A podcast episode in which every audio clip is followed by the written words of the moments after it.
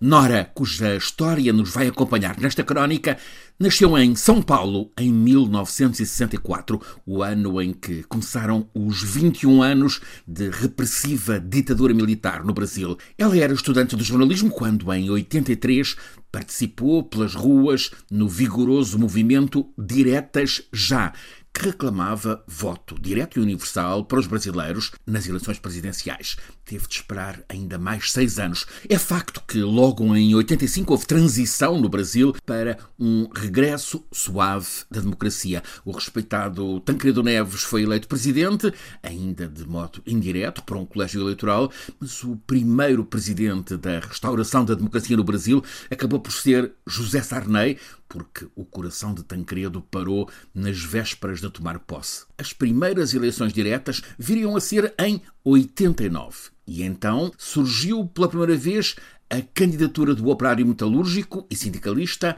Lula da Silva. Recebeu 31 milhões de votos, 47% dos votantes, mas viria a ser superado por Fernando Collor de Mello, 53%. Collor só governou três anos, foi derrubado por impeachment, por ligação a histórias de corrupção. Foi a seguir, nos anos 90, que o Brasil progrediu na estabilização democrática robusta, com a liderança do professor de Sociologia Fernando Henrique Cardoso, eleito Presidente da República logo na primeira volta, tanto em 94 como em 98.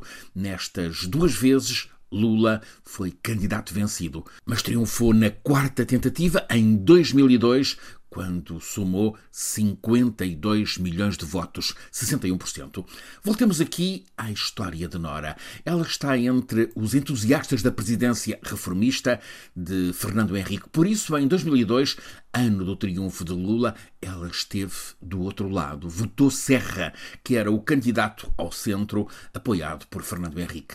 No entanto, em 2006, na reeleição de Lula, Nora já estava com Lula, porque sentiu que aquele Brasil de Lula estava a dar certo. Muita gente a sair da pobreza, a classe média a ganhar esperança. É um tempo, lembra esta Nora, que é personagem nesta história, é um tempo em que continuava a haver violência, dificuldades no Brasil, mas em que, reforça, todos podíamos falar com todos.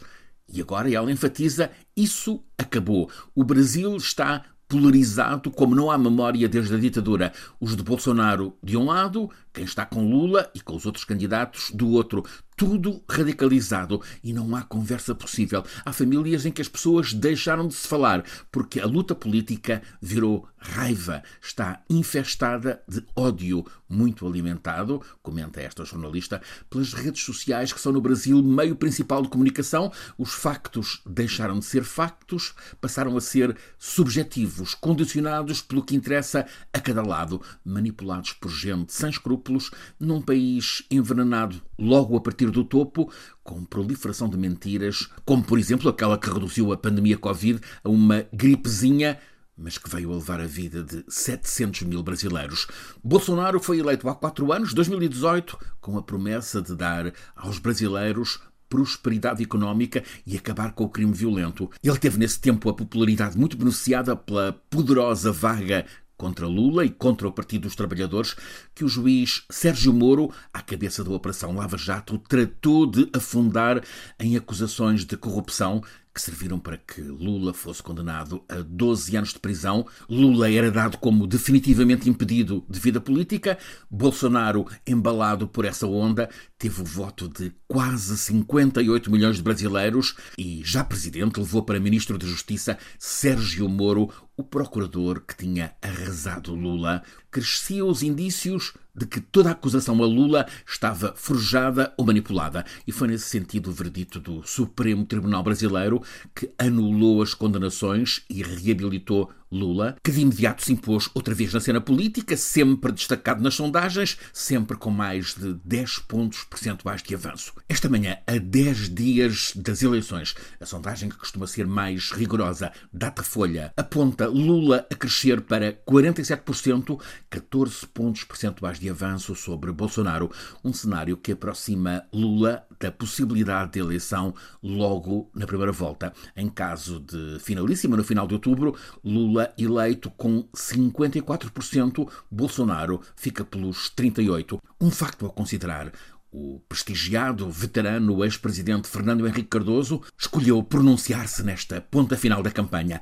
Numa nota que tornou pública, pede o voto em quem tem compromisso no combate à pobreza e à desigualdade. Não acrescenta nomes, mas fica implícito nesta forma velada o apoio a Lula. Consolida-se a sensação de que muitos brasileiros, apesar de preferirem um presidente com outro perfil, se preparam para votar em Lula para terem a garantia de que a era Bolsonaro chega mesmo ao fim já em 2 de outubro.